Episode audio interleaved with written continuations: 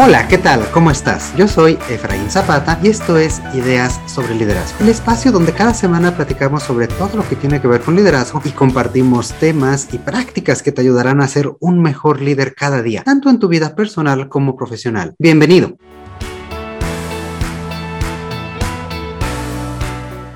Esta semana continuamos la charla, por supuesto, café en mano, con Miranda Edelman, una muy buena amiga, productora y líder de la industria del café. ¿Qué tal, Miranda? ¿Cómo estás? Hola, Efraín, ¿cómo estás? Muchas gracias. Muy buenos días. Por aquí también todo, todo bien y en orden. Y pues la semana pasada charlábamos sobre cómo el café nos ayuda a generar estos rituales para iniciar bien el día, para ser más productivos, también para darnos energía a lo largo de la jornada y dar lo mejor de, de nosotros mismos. Eh, hasta acá, ¿qué te, ¿qué te ha parecido? ¿Cómo has sentido esta charla? Muy sabrosa, eh, siempre con un café en mano es mucho más sencillo expresar ideas y compartir, claro. uh -huh. eh, y sobre todo con el tema que más me apasiona, el café. El café, exactamente. Y bueno, nos contabas la semana pasada que pues no es necesariamente el mejor café, ni el más caro, ni el más eh, llamativo, que pues podemos sacarle buen provecho a, a un café siempre y cuando le tengamos ese tiempo, ese espacio espacio forme parte de nuestro, de nuestro ritual, ¿no? Y lo primero que me gustaría preguntarte es justamente cómo sacar el mayor provecho al café que a lo mejor tenemos en la oficina o en la casa. ¿Hay alguna mejor forma de tomarlo? Yo diría que no hay una mejor forma de tomarlo siempre y cuando conozcas el café que estás tomando. Y para eso sí recomiendo siempre consumir cafés de especialidad. Suena muy rimbombante el, el término, el concepto. Sin embargo, eh, a lo único que se refiere el café de especialidad es precisamente el conocimiento de nuestro grano desde su producción uh -huh. hasta,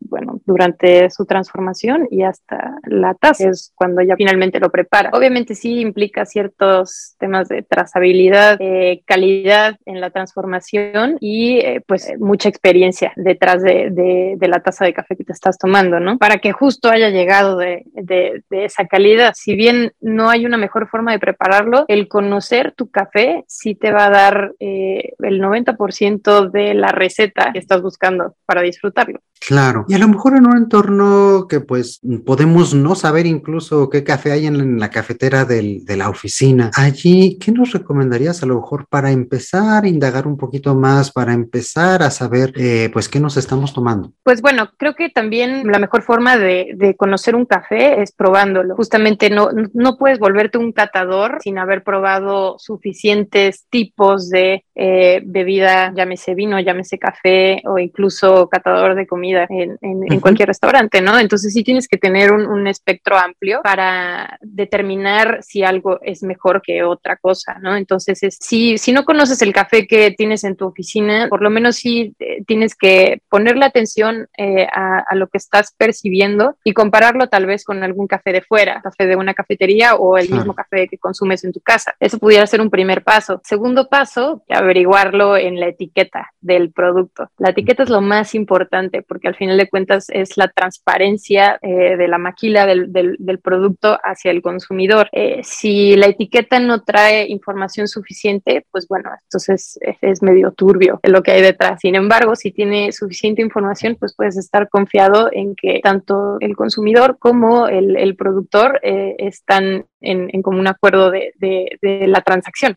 Yo sé que tú eres experta y seguramente tú te fijas muchas cosas, pero para alguien que apenas está empezando o que quiere cambiar y que quiere este, escoger un café diferente para su casa, ¿qué le recomendarías que se fijara en esta etiqueta? Definitivamente la región. Si trae eh, la etiqueta que es café de México o de Brasil o quizá de Colombia, pues bueno, eso ya es un primer paso. Si no lo trae y si simplemente dice eh, 100% arábica, o incluso si no lo dice, si únicamente trae el tipo de tueste, al final si es solo información vaga, eh, yo no tomaría ese producto, yo sí me iría este, por algo que está identificado por, por la región. Eh, y no solo por, por la calidad o, o el conocimiento de, del producto, sino eh, también por el, el, respeto que le deben ¿no? A, al, al, productor. Al final de cuentas, en, en México tenemos eh, de los mejores cafés del mundo, sin embargo no lo sabemos porque no lo presumimos en nuestro empaque.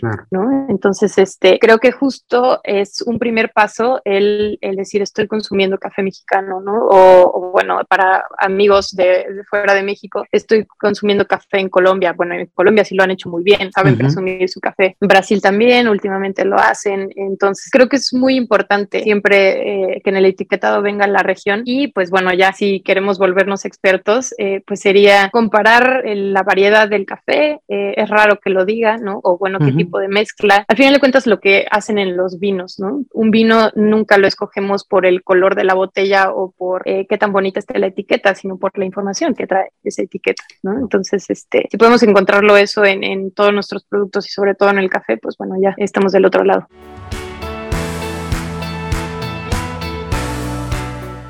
Excelente, pues yo creo la, la región un poquito qué información nos da sobre el tostado, incluso la fecha del tostado me parece que, a veces es relevante, ¿no?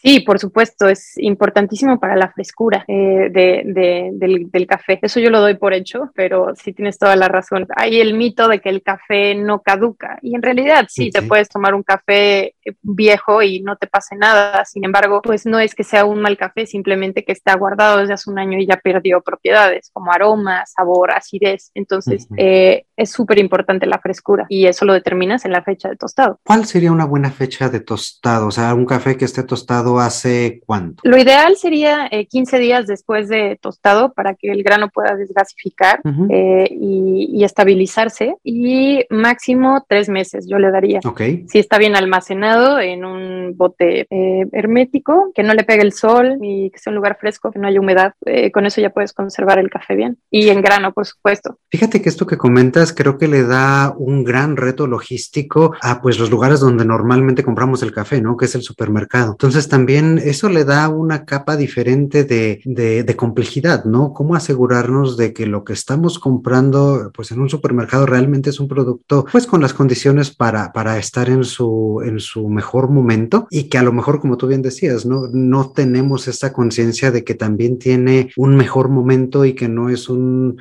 un este, pues un producto que en cualquier momento podríamos comprar y esté igual, ¿no? Digo, hay suficiente mercado para que el flujo en, en, lugares como supermercados sea rápido y no se estacione el producto tanto tiempo.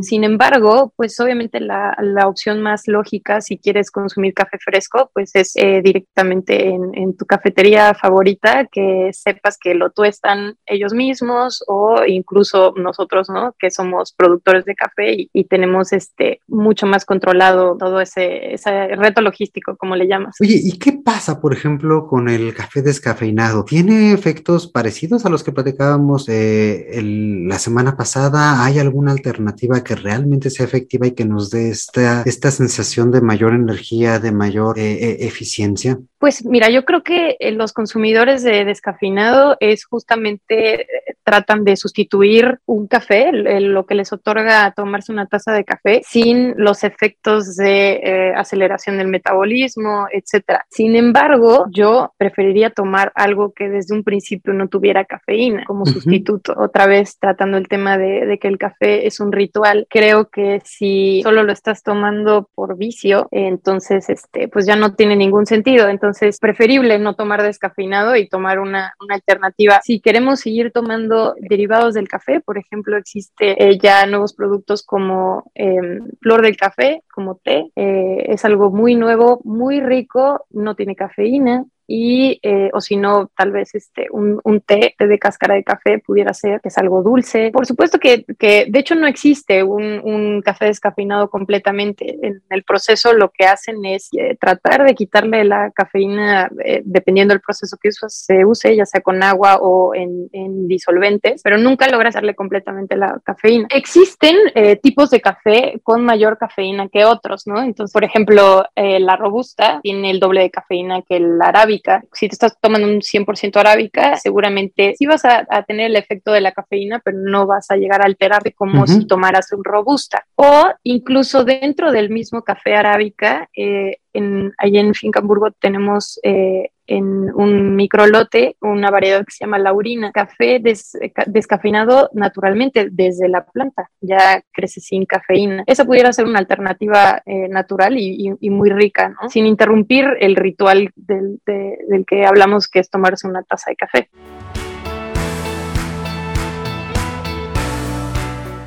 Oye, y por ejemplo, este tipo de varietal, la laurina que nos comentas, ¿es algo muy difícil de conseguir o es algo que únicamente ustedes están haciendo? Eh, no es difícil de, conseguir, em, puede crecer en, todas las, zonas, bueno, en el cinturón del café que le llamamos. Eh, sin embargo, obviamente como productor, eh, y es algo que, que, no valoran los consumidores, ¿no? El que crezca, para que crezca una planta de café tarda de 3 a 5 años en dar una productividad total. Entonces, estamos hablando de que le invertimos tiempo, dinero, esfuerzo, y, y es una apuesta en realidad a ver si al mercado le gusta, ¿no? De suerte que sí, esta variedad eh, que ya tenemos eh, como unos 15 años con ella, eh, justo en un microlote, ha respondido muy bien al mercado y además es una taza deliciosa. Incluso yo le he encontrado sabores como a pepino, pero pues sí, obviamente replicarlo en, en todo México o replicarlo en, en, zonas de café, pues sí requieren este, una apuesta, ¿no? Entonces, no es difícil, sin embargo, pues habría que ver cómo evoluciona. Tú dices no es difícil conseguir en producción, yo me refería un poco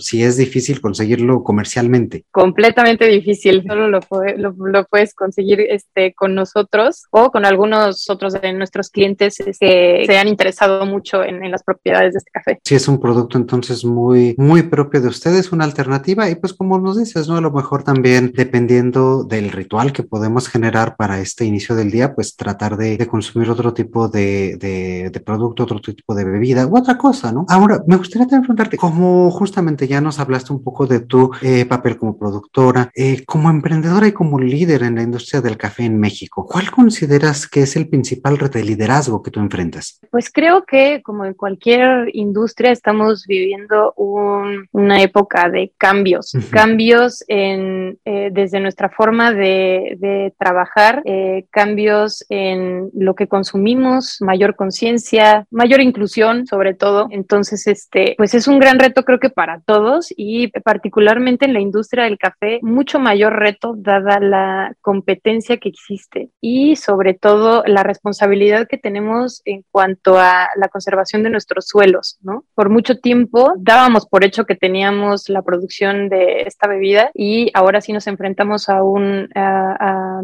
una época de escasez. El año pasado justamente se dispararon los precios del café en verde hacia arriba. Entonces eso cambia completamente eh, toda la, la, industria, ¿no? Tanto de compradores como tostadores, productores, eh, bueno, a mercado global, ¿no? Entonces, este, creo que hay que ser muy cuidadosos en estos cambios que se están eh, generando. Cambios que implican justo mucha conciencia de cambio climático y conservación de, suelos, pero al mismo tiempo también mucha conciencia social, que al mismo tiempo estas dos formas de conciencia se tienen que, enfrentar hacia las preferencias del mercado. Entonces, este, ¿cómo ofrecer el mejor producto que garantice las condiciones sociales de, de, lo, de la gente que lo produce y además garantice la conservación de los suelos, pero que al mismo tiempo le fascine al cliente? Me parece que es muy truculento esa ecuación. Sin embargo, creo que justo pensando en, en las personas que toman estas decisiones, a los que llamamos líderes, el reto principal sería conocer, documentarse, documentarse de lo que ya se ha hecho anteriormente, documentarse de los posibles efectos que tenemos en un futuro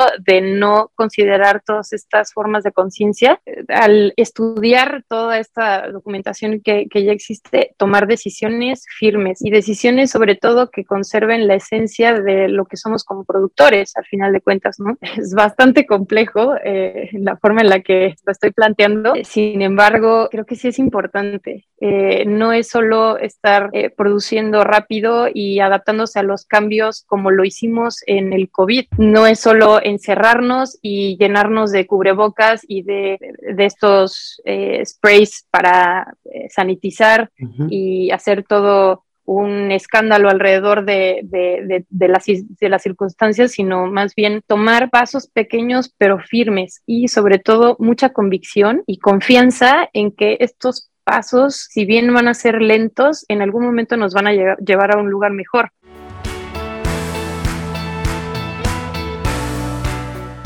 Claro, y tocas, tocas como muchos temas, es una playa de temas, justamente el cambio, cómo podemos eh, pues visualizarlo, adelantarnos y afrontarlo, un tema de mucha conciencia, conciencia social, conciencia ecológica, conciencia eh, sobre lo que implica eh, un proceso productivo como este, conciencia sobre los cambios también climáticos y que se están avecinando, conciencia también sobre el entorno, en este caso, pues, pues efectos como los que hemos vivido todos con, con la contingencia, etcétera, ¿no? Por ejemplo, pensando, me llama mucho la atención desde esta perspectiva la parte social y de sustentabilidad que guardan, eh, pues ustedes, productores de café, en estos, en estos temas. Allí, ¿cómo el, el liderazgo, cómo, cómo desde su papel como líderes se puede apoyar a generar esta transformación en la conciencia de la gente? Creo que es fundamental conocer a la gente con la que trabajas. Eh, al final de cuentas, eh, todos somos engranes de, de, una misma máquina y el hecho de que yo decida trabajar de cierta forma no significa que la gente que trabaja conmigo lo va a tomar eh, como imperativo y lo va a desarrollar. Tiene que ser tomado en cuenta cualquier idea, opinión desde la perspectiva de, de, la persona que, que, trabaja conmigo, ¿no? porque al final de cuentas, pues yo tengo una perspectiva tal vez... Es, este, si bien no de arriba hacia abajo, porque ese es un modelo de liderazgo que ya no es eh, sostenible, pero sí en, de modo horizontal, sí necesito eh, conocer todas las opiniones de las personas que operan, de las personas que analizan eh, y también perspectiva de, del consumidor, perspectiva de justo agentes sociales, agentes de economía sustentables. Entonces, este, creo que es importante replantearnos qué es justo lo que lo que estamos haciendo y hacia dónde queremos llegar. Y en constante retroalimentación de esas preguntas a la hora de tomar decisiones. ¿Qué me lo pones, no? Este pensamiento sistémico para considerar todas las partes y sobre todo esta conciencia que yo creo que parte mucho de la humildad del líder, ¿no? El saber que no porque yo lo digo significa que ni es la mejor forma ni que así se va a hacer, ¿no? Sino hay que conocer qué es lo que nuestro equipo, las personas que trabajan con nosotros, los otros actores involucrados también tienen que decir al respecto y cómo podemos encontrar, como tú bien lo decías, una ecuación que lo satisfaga a todos y que no es, no es tema sencillo, ¿verdad? Sí, definitivo hay que combatir el ego. Es que lo que pasa es que una, una organización se, es, está compuesta eh, de, de, muchos eh, organismos al final de cuentas, ¿no? Es, hay una analogía que es con la este, eh, fisio es como el cuerpo humano, ¿no? Eh, si bien hay sistemas que operan independientemente de otros, el cuerpo humano no opera sin ninguno de estos sistemas. Pues sí, tal vez hay diferentes departamentos en una organización, pero eh, creo que el líder justo lo que tiene que hacer es que todos estos departamentos estén conectados de, de, una forma de que el cuerpo trabaje de forma fluida y de forma saludable, sobre todo, ¿no? Que no haya que no haya choques. De forma saludable, pues también generando para, para justamente ser saludable, pues tener esta visión común de hacia dónde, hacia dónde queremos ir, hacia dónde estamos llevando a la organización, al equipo y como lo decías también, cómo, va, cómo cada uno de nosotros forma parte de todo ese engranaje, de todo este sistema, pues más allá de, ¿verdad?